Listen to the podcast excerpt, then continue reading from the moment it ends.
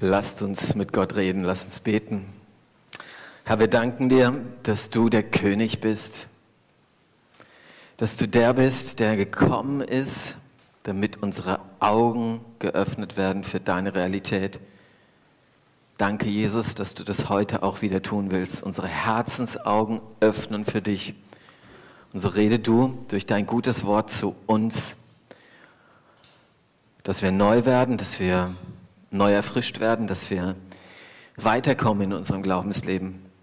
Danke dafür deine Gegenwart hier und jetzt durch dein gutes Wort und deinen Heiligen Geist. Amen.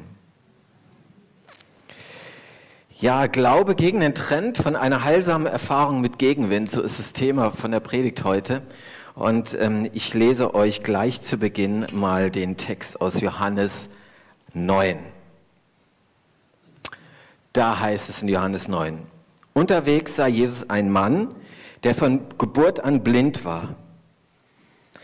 Meister, fragten die Jünger, wer ist schuld daran, dass dieser Mann blind ist? Hat er selbst Schuld auf sich geladen oder seine Eltern? Weder noch, antwortete Jesus. Vielmehr soll an ihm die Macht Gottes sichtbar werden. Ich muss die Aufgaben, die Gott mir gegeben hat, erfüllen, solange es Tag ist. Bald kommt die Nacht, in der niemand mehr etwas tun kann. Doch solange ich in der Welt bin, werde ich für diese Welt das Licht sein. Er spuckte auf die Erde, rührte mit dem Speichel einen Brei ein und strich ihn auf die Augen des Blindes, Blinden. Dann forderte er ihn auf, geh jetzt zum Teich Siloa und wasch dich dort. Der Blinde ging hin, wusch sich und als er zurückkam, konnte er sehen. Eigentlich ein ganz armes Häuflein Elend, das da sehr wahrscheinlich am Straßenrand, am Wegesrand saß, Tag aus, Tag ein und um Almosen gebettelt hat, so wie das äh, Menschen mit Behinderung damals äh, taten, um ihren Lebensunterhalt irgendwie bestreiten zu können. Und dieser Mann ist eigentlich, wir, wir alle, irgendwann zur Welt gekommen, wir, wir sagen immer so schön, um das Licht der Welt zu erblicken. Er hat aber niemals, ihm war es nie vergönnt, das Licht der Welt zu erblicken. Er ist blind geboren, nicht sehend geboren. Als blindes Baby wird, kommt er zur Welt und äh, er muss sich relativ lebensunwert vorgekommen sein. Dieser blind geborene Mann der Zeit seines Lebens. Wir wissen nicht, wie alt er war, eben blind war. Ein Häuflein Elend. Blind seit, seit Geburt, keine Blindenschule, keine Blindenschrift, äh, war auch noch nicht entwickelt. Sie waren sehr hilflos, solche Menschen. Und so ist das auch mit unserem Mann hier. Und dann kam noch etwas dazu. Er, er litt auch noch sehr wahrscheinlich an einem sehr kranken Gottesbild. Im alten Israel zur Zeit Jesu gab es so eine Einheitsmeinung oder eine Einheitsantwort ähm, auf die Frage nach Leid und Krankheit. Wenn also jemand krank war, dann wurde immer schnell gefragt, wer ist schuld an der Erkrankung. Und ich stelle mir das so vor, tatsächlich dieser, dieser Bettler, der lag da, oder dieser, dieser Blindgeborene sitzt da am Wegesrand und dann, dann äh, hört er vielleicht manche Menschen tuscheln und die sagen, ja, wer ist denn jetzt schuld? Also hat Gott ihn bestraft aufgrund der Sünden seiner Eltern? Oder hat Gott seinen Lebensstil schon vorausgesehen und ist aufgrund dessen blind geboren worden? Ja, irgendwie so die, Gedenk die, die, die Denke. Gott ist in erster Linie dann ein strafender Gott und Leid und Krankheit hat immer in erster Linie äh, den, die Ursache in äh, einem Fehlverhalten, das bei mir liegt. Und ich glaube, dass das diesen Mann runtergedrückt hat, niedergedrückt hat, dieses, ich würde sagen, kranke Gottesbild. Es ihn fertig gemacht hat. Was passiert mit diesem Häuflein Elend? Gucken wir uns die Geschichte mal an. Es fängt ganz am Anfang an. Also, unterwegs sah Jesus einen Mann, der von Geburt an blind war. Ganz einfacher Satz. Ich weiß nicht, wie es bei dir ist, wenn du so durch Fußgängerzonen gehst. Ähm, Gerade in Großstädten sehen wir immer wieder Menschen am Wegesrand. Siehst du sie noch? Jesus sieht sie. Passt ja sehr schön zu unserer Jahreslosung und auch zu dem Kärtchen, was wir auf dem Nepomuk-Test verteilt haben. Gott sieht dich.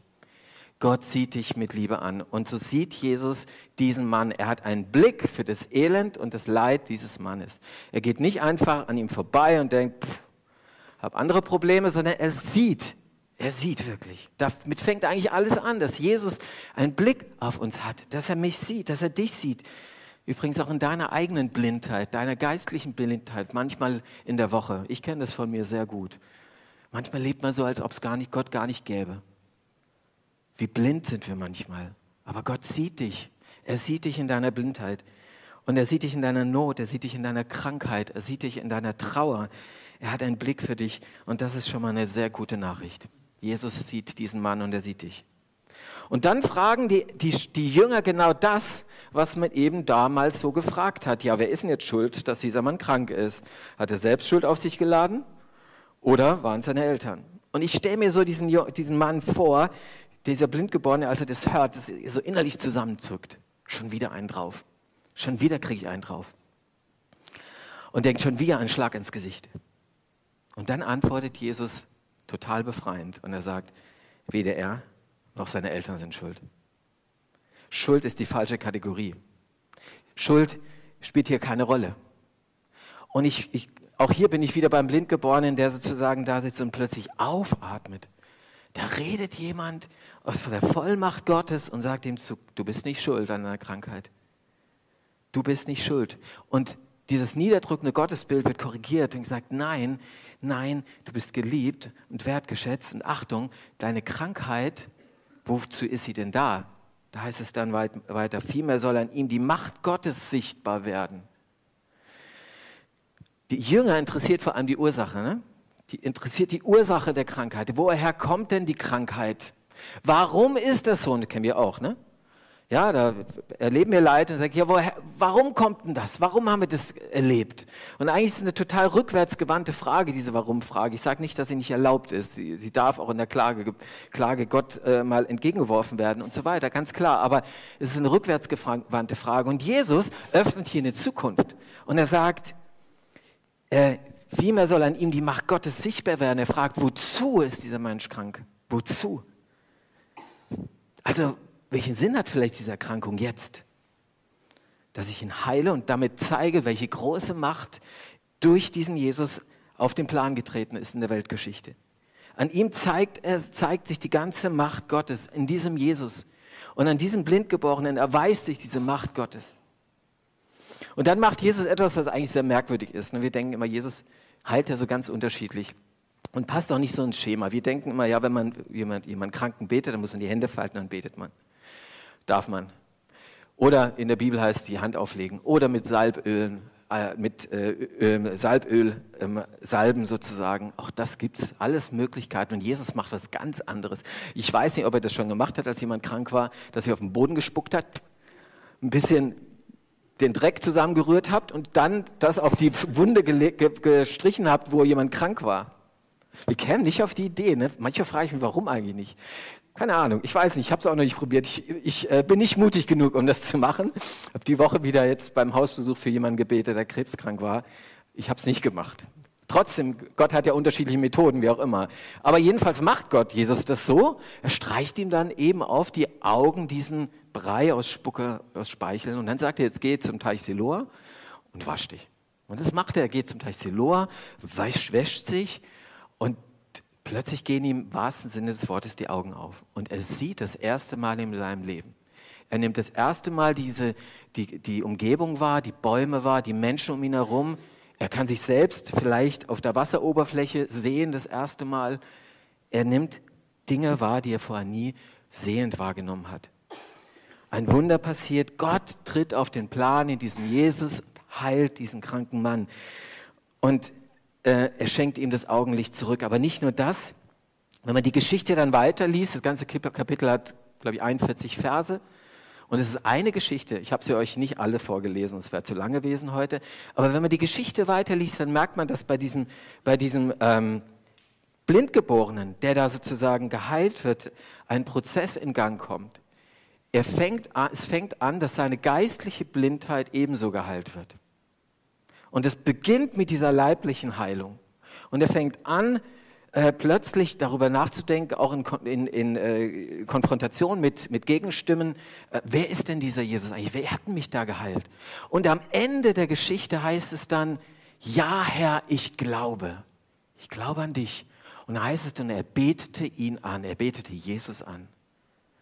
Und dann sind seine auch geistlichen Augen vollkommen geöffnet. Auf dem Weg dorthin zu dieser vollkommenen Heilung, also nicht nur körperlich, sondern auch geistlich, wird er, das habe ich gerade gesagt, konfrontiert mit einigen Gegenstimmen. Also er wird geheilt und plötzlich sehen die Leute ja, dass er geheilt ist. Übrigens ganz anders als bei fast allen Heilungsgeschichten. Da sehen wir immer nur, jemand wird geheilt, super, wir freuen uns, wir loben Gott und dann geht der Jesus vielleicht noch hinterher und äh, wie auch immer, also folgt ihm nach oder so. Aber nein, hier in dem Fall das erste Mal, glaube ich, glaube das einzige Mal, dass man so eine Nachgeschichte hört, eine richtig lange, wo also dann äh, plötzlich der Blinde konfrontiert wird mit Gegenwind. Und das ist auch unser Thema Gegenwind. Ähm, und da, da ist es eben zum Beispiel so, das sind Nachbarn, Freunde, Bekannte, die ihn kannten.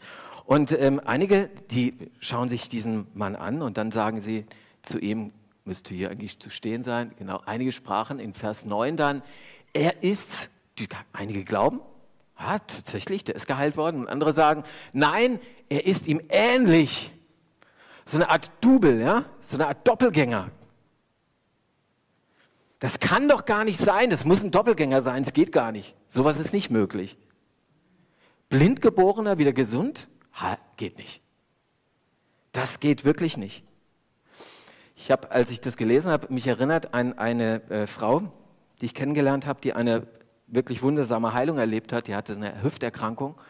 Äh, äh, die Hüfte war quasi, wie nennt man, ausgekugelt oder so. Also hatte echt richtig Probleme, hatte dann auch dicke Knie und alles Mögliche.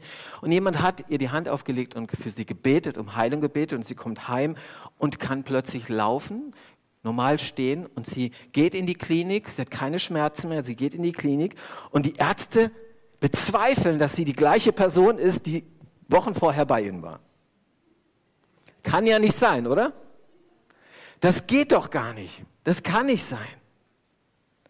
Vielleicht kennst du das auch, dass du immer wieder hörst, du erzählst von deiner Erfahrung mit Gott und sagst, André, das kann nicht sein. Und das, was in der Bibel steht von Jesus, dass er Wunder tut, einen Blindgeborenen heilt, dass er, dass er heilt, heilt Menschen, heilt, wieder aufrichtet, dass er auferstanden ist, das kann nicht sein. Es passt gar nicht in unseren Kopf rein. Und wenn wir ehrlich sind, ist die, diese Stimme auch ganz tief in uns drin. Und da, dir vielleicht ja auch, bei mir ist sie drin. Manchmal da liest man die Bibel und er denkt, das kann nicht sein. Kann doch eigentlich nicht sein. Und dann sehen wir eben nicht mehr den Blick auf die Macht Gottes und auf diesen Jesus, der wirklich nichts unmöglich ist, sondern ja, auf unsere begrenzten Möglichkeiten. Das ist der erste Gegenwind, den, den er bekommt. Also das kann gar nicht sein, du redest Blödsinn, was du da erzählst, von der, von der Heilung. Kann nicht sein. Und dann, noch schwerwiegender ist, das kommt dann im Folgenden sehr ausführlich, die Kritik der damaligen Theologen. Jetzt wird es ein bisschen theologisch, aber es darf es auch mal sein. Also die Kritik der damaligen Theologen, der Pharisäer, eine ganz wichtige Strömung innerhalb des Judentums damals, argumentieren ganz anders. Sie sagen, ja, der Jesus, Jesus, also als du diesen Mann geheilt hast, eventuell, falls du überhaupt warst, dann, dann, Achtung, war das an einem Sabbat. Jesus hat an einem Sabbat geheilt. Und sie sagen, ein Jude, ein gläubiger Jude weiß, an einem Sabbat darf man das nicht und deswegen ist Jesus ein Sünder und ein Sünder kann nicht heilen. Das geht gar nicht. Wir wissen, so heißt es dann da in Vers 24, wir wissen, dass dieser Mensch, also Jesus, ein Sünder ist und deswegen geht es nicht. Er ist ein Sünder. Also ganz spannend ist, der Widerstand, der größte Widerstand in dieser Geschichte kommt eigentlich nicht von den heidnischen Römern drumherum, irgendwie die an alles oder nichts glauben oder an irgendwelche ihre eigenen Götterfiguren oder so, sondern kommt von innen, vom Judentum selbst, aus dem Judentum heraus. Der Widerstand kommt von den Theologen und sozusagen und äh, kommt vielleicht dazu auch, dass dieser Mann ein bisschen ins Zweifeln kommt. Wir wissen es nicht genau, aber es könnte sein. Der innere Widerstand, den gibt es übrigens auch heute. In der Kirche, zum Teil auch in der sogenannten evangelikalen Bewegung, äh, immer stärker dieser Widerstand innerlich, kann ich diesen Bibeltexten eigentlich noch trauen? Kann ich ihn trauen? Kann ich diesem Jesus eigentlich trauen? War er nicht auch nur ein Sünder wie du und ich? Ein ganz normaler Mensch? Ich habe das in meinem Theologiestudium äh, durchexerzieren müssen, in, in Fakultäten unserer, in Deutschland zumindest ist es sehr stark, wo ich immer wieder gehört habe, dieses Wir wissen doch, wir wissen doch. Wir wissen, dass dieser Jesus vielleicht ein Weisheitslehrer war, aber auch nicht mehr. Das hört man dann von Theologieprofessoren. Wir wissen doch, dass die Bibel nur ein Stück Weltliteratur ist und genau so gehen wir auch damit um und nicht das wahre Wort Gottes, das uns äh, Heil zusprechen will, sondern reines Menschenwort. So werden wir uns die Bibel anschauen und so schauen wir auch auf Jesus. Wir wissen doch, dass wir die Bibel lesen müssen, als ob es Gott nicht gäbe. Genau so habe ich das in meinem Theologiestudium noch gelernt. Und das Interessante dabei ist, dass, dass der, die Denke ähm, eigentlich die ist, und zwar die Voraussetzung für diese Auslegung der Bibel, ähm, liegt ähm, in einem gewissen Weltbild. Und das habe ich euch versucht mal so deutlich zu machen. Das, ähm, der Gedanke ist eigentlich genau der, dass sozusagen wir ein geschlossenes Weltbild haben, insofern geschlossen, dass man grundsätzlich von vornherein ausschließt, dass Gott sozusagen durch diese Wand durchbrechen kann in unsere Welt hinein, losgelöst von unserem Kausalzusammenhang, dem wir, normal, dem wir normalerweise auch denken. Äh, ja, äh, sozusagen, Gott kann nicht übernatürlich eingreifen. Das Übernatürliche wird erst einmal ausgeschlossen, also ich glaube, ich, ja, ich lese die Bibel, als ob es Gott nicht gäbe. Das Übernatürliche wird ausgeschlossen und so wird die Bibel gelesen. Und so entsteht ein Blick auf Jesus. Und dieser Blick auf Jesus, der ist eben ähm, nicht nur heilsam und der ist nicht glaubenfördernd. Ich habe das äh, letztens wieder gehört von jemandem, der sich in der Kirchengemeinde eingebracht hat und mir erzählt hat, ja, er hat da lange Jahre mitgearbeitet und dann war ein, ein Krippenspiel und in diesem Krippenspiel, das war ganz nett und so, aber inhaltlich gab es eine kleine Stelle, wo es wirklich so ums Evangelium ging. Ja, Jesus ist für uns gekommen aus Liebe zu uns, um uns zu retten am Kreuz und Auferstehung. Und dann hat sie den Text bekommen und dann hat der, die Pfarrerin oder der Pfarrer genau diese Passage rausgeschnitten. Und er hat, hat gesagt, ja, das wundert mich nicht ganz. Das wundert mich nicht ganz. Die Ergebnis, das Entscheidende ist, wenn ich so die Bibel lese, dann kann ja auch nur, können auch nur gewisse Ergebnisse herauskommen. Man nennt es in der Theologie die historisch-kritische Lesart der Bibel. Das heißt, wir lesen die Bibel ähm, historisch kritisch. Historisch ist was sehr Gutes. Wir müssen immer den historischen Hintergrund anschauen. Das muss jeder, der die Bibel auslegt, auch tun. Das ist auch richtig und gut so. Das Entscheidende ist kritisch. Das heißt, ich überhebe mich über die Bibel und sage, ähm, letztendlich weiß ich es besser. Ich sage es mal ganz platt gesagt.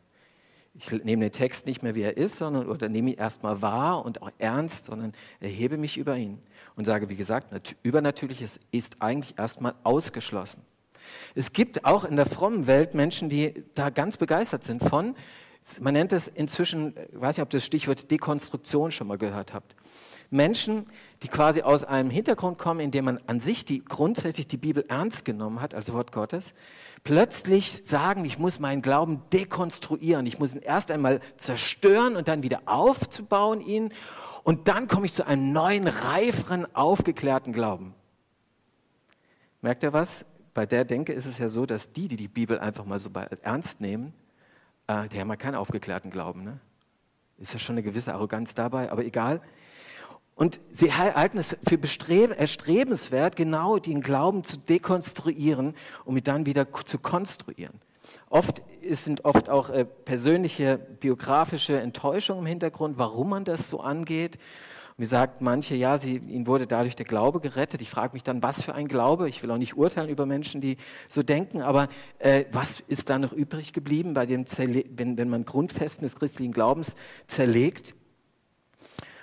Ähm, und der Gedanke ist da noch ein weiterer, dass sie meinen, dass wenn wir die, die Preise senken, wenn wir also die, die, ähm, die, wenn wir sagen, naja, es gibt gewisse Dinge in der, in der Bibel, auch über Jesus und über, in seiner Biografie und so weiter, die, ähm, die schließen wir mal aus und die passen nicht in unser Weltbild und die sind sperrig ein Stück weit, weil wir sie eben in unserem Alltag nicht jeden Tag erleben. Dann, äh, dann machen wir es den Leuten leichter zu glauben und dann werden die Kirchen voller. Das Gegenteil ist der Fall. Wenn wir uns mal anschauen, was historisch-kritische Theologie in, in unseren westlichen Kirchen, und da ist sie sehr weit verbreitet, eigentlich angerichtet hat, dann müsst ihr nur in die meisten Kirchen gucken. Und in den meisten Kirchen sind leere Kirchenbänke, ziemlich viele leere, würde ich mal sagen. Äh, der Theologieprofessor äh, Klaus Berger ähm, ist schon gestorben. Ich habe ihn noch erlebt, äh, der übrigens auch historisch kritisch gearbeitet hat, aber am Ende seines Lebens oder seine Wirkungszeit ähm, ein Buch geschrieben hat und da äh, nennt sich Bibelfälscher und da schreibt er mal die historisch-kritische Exegese, also Auslegung der letzten 200 Jahre, hat alles Porzellan im Haus der Christenheit zerschlagen, bis hin zuletzt, zur letzten Blumenvase. Jedenfalls für den, der ihre Resultate zur Kenntnis nehmen wollte und konnte. Manche meiner ähm, ehemaligen Theologieprofessoren gingen ähnlich ähm, wie diese Theologen zur Zeit Jesu vor. Sie haben wie gesagt, wir wissen, dass diese Geschichten aus dem Neuen Testament weitestgehend in der Gemeinde erfunden worden sind, also später erfunden worden sind, um Jesus als Sohn Gottes darzustellen, rauskommen zu lassen. Wir wissen, dass Jesus sich selbst als nie als Sohn Gottes bezeichnet hat. Wir wissen, dass er nie von einer Jungfrau geboren wurde. Wir wissen, dass er in Nazareth geboren wurde und nicht in Bethlehem. Wir wissen, dass er nicht für unsere Sünden gestorben ist. Wir wissen, dass das Grab voll war und wir wissen, dass ähm, Auferstehung nur so gedacht werden kann, dass er weiterlebt, wenn wir von ihm weiter erzählen. Insofern lebt er weiter. Und wir wissen, dass Jesus ein Sünder war wie du und ich. Ich habe euch ein Zitat mitgebracht von einem Pfarrer aus Wittenberg, äh, Alexander Gard, der im Osten viel Gemeindeaufbauarbeit gemacht hat. Und er spricht von, und jetzt wird es nochmal ein bisschen theologisch, keine Angst, wir gehen noch, nachher wieder woanders hin. Aber ich fand es mal wichtig. Ähm, er spricht von einer beschädigten Christologie. Also Christologie ist die Lehre von Christus. Also wie sehen wir Jesus? Und er hat das so formuliert, wir haben in den europäischen Kirchen, besonders im deutschen Protestantismus, eine beschädigte Christologie als Folge einer Jahrhunderte währenden Demontage der Christologie, also Zerstörung der Lehre von Jesus. Jesus, nicht von einer Jungfrau geboren, keine Erlösung durch seinen Tod, keine leibliche Auferstehung, keine Präexistenz Jesu, also die, der Glaube, dass Jesus schon vor aller Zeit lebendig war, keine Wunder, keine Totenauferweckungen durch den in der Autorität Gottes handelnden Jesus, keine Messianität Christi, also Jesus war nie der Messias und hat es auch nie von sich behauptet, keine Gottessohnschaft und damit keine Dreieinigkeit Gottes. Und Jesus? Wer war er nun in den Augen der Demonteure? Ja, je nach Vorliebe, ein religiöser Wanderprediger, ein frommer Sozialarbeiter, ein Morallehrer, ein pazifistischer Revolutionär, ein Kritiker der etablierten Religion, ein Weisheitslehrer des richtigen Weges, auf jeden Fall ein toller Typ, aber nicht der gottgesandte Erlöser.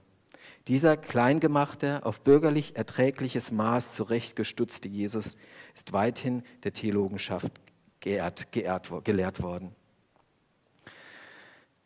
Alexander Gatz zeigt auch die Konsequenz auf, äh, auf die Frage, was passiert denn, wenn man Jesus so reduziert, wenn man sagt, Jesus ist eben nur ein Sünder, wie wir auch. Wie wir auch. Was passiert dann? Und seine Antwort ist die, er ist sehr klar und sehr, sehr eindeutig und sagt ganz einfach, der Heilige Geist sagt nicht, mein Jesus, da bleibe ich zu Hause. Wir sehen das tatsächlich in der Entwicklung, wie gesagt, der westlichen Kirchen. Man muss das mal anschauen, auch in Nordamerika genauso wie in Europa diese sogenannten aufgeklärten Kirchen, die den, den, Bibeltext nicht mehr ernst nehmen, in erster Linie, also so auch erstmal wie er dasteht, ähm, haben tatsächlich Riesenprobleme, weil ich meine ganz ehrlich, was für einen Jesus brauchen Menschen? Brauchen sie noch einen Weisheitslehrer unter den vielen, die es schon gab? Brauchen sie noch einen frommen Sozialarbeiter unter den vielen, die es schon gab? Oder brauchen sie nicht jemanden, der ihnen die Augen öffnet für die Wirklichkeit Gottes? Jemand, der ihnen die Augen öffnet für für sich selbst und zu sagen, ich brauche diesen Gott, ich brauche diesen Jesus, ich brauche dieses Kreuz, ich brauche diese Auferstehung, ich brauche ihn. Und jetzt wird es wieder ein bisschen praktischer. Ich habe in der Vorbereitung ein, ähm, ein Video mir angeschaut von diesem Mann hier. Ähm, Thorsten Hartung heißt er. Thorsten Hartung.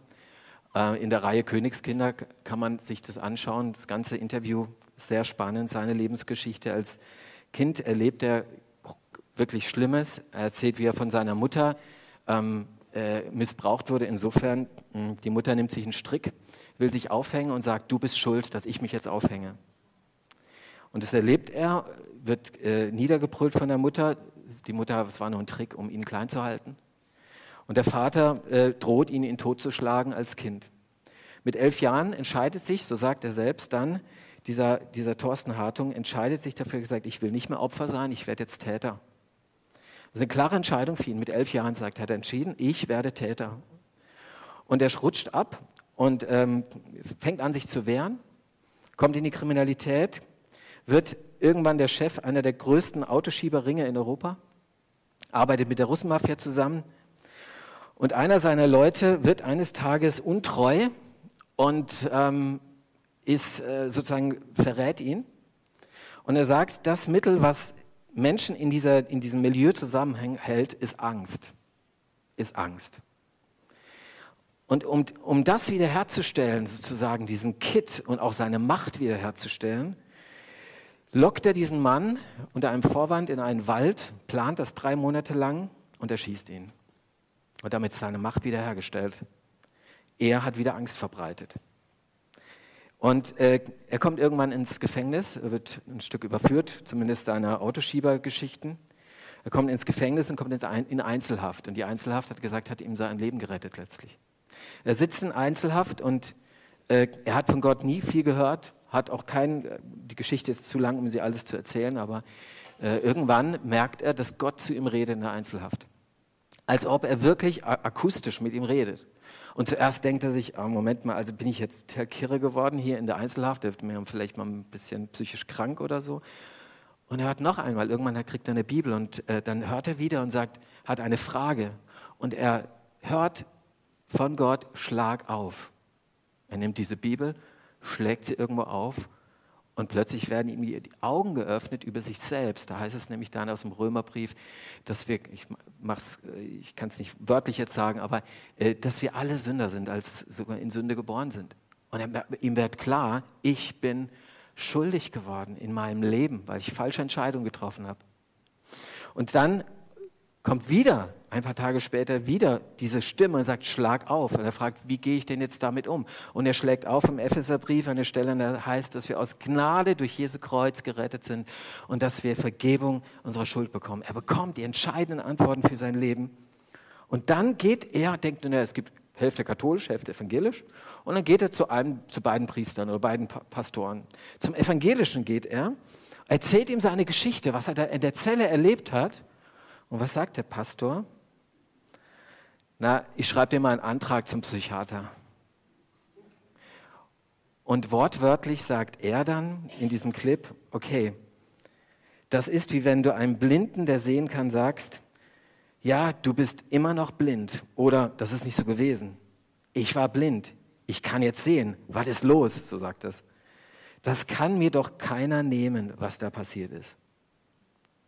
Zum Katholischen geht er auch und der Katholische sagt, oh, ich schreibe mir das mal auf, ich nehme das mal auf Band auf und dann schicke ich sie zum Glaubensunterricht. Er geht zum Glaubensunterricht zu einem guten katholischen Theologen und der unterweist sie im christlichen Glauben. Stark katholisch, okay, muss nicht jedem gefallen, aber auf jeden Fall kommt er, kommt er äh, in die Schiene und er wird unterwiesen und bekommt immer mehr von der Liebe Gottes äh, gelehrt auch. Merkt ihr was? Auch da ganz ähnlich. Ihm werden die Augen geöffnet und dann kommt plötzlich ein Theologe und sagt zu ihm: Ja, also, ich nicht mal zum Psychiater ein. Und dabei ist er schon auf dem Weg, wirklich sehend zu werden, oder er ist eigentlich schon sehend. Vielleicht kennt ihr andere Arten von Gegenwind. Ich habe heute ein bisschen ausgeholt, aber ich fand das mal einen wichtigen Punkt, den wir auch hier mal thematisieren wollen, weil das ist in unseren kirchlichen Kreisen, auch in unseren frommen Kreisen zum Teil unterschwellig immer wieder auch Thema. Übrigens, äh, Thorsten Hartung leitet jetzt ein Haus für straffällig gewordene Jugendliche, um sie quasi rauszuholen aus dieser, diesem Teufelskreislauf der Kriminalität. Vielleicht kennt ihr Gegenwände in eurem Leben, Leben vielleicht durch Nachbarn, ähnlich wie, wie das der Blindgeborene erlebt hat, vielleicht durch Familienmitglieder, vielleicht aber auch manchmal aus einer Ecke, wo er es gar nicht vermutet, von, von Theologen, von Pfarrern, von Bischöfen, wie auch immer. Und ich glaube, was ganz entscheidend ist, was dieser Blindgeborene und auch was Thorsten Hartung gesagt hat, das steht nämlich Vers 25 in dem, in einem Text. Ich weiß nur, dass ich blind war und nun sehen kann. Das weiß ich. Ich weiß es, dass da was passiert ist mit mir. Und als du zum Glauben gekommen bist, hast du vielleicht diese Erfahrung auch gemacht. Du wurdest sehend und du weißt mit Sicherheit, dass dieser Jesus dir die Augen geöffnet hat, dass er ein, letztes Ziel für dein Leben gegeben hat, dass er dich erfüllt hat, wie du es noch nie in deinem Leben vielleicht erlebt hast. und der dir einen Sinn gegeben hat für dein Leben, der dir deine Augen geöffnet hast und du deswegen sagst, ähnlich wie der Blindgeborene am Ende der Geschichte, Herr, ich glaube dir, ja, und deshalb bete ich dich an. Amen. Healer, so heißt das nächste Lied, was wir hören und singen.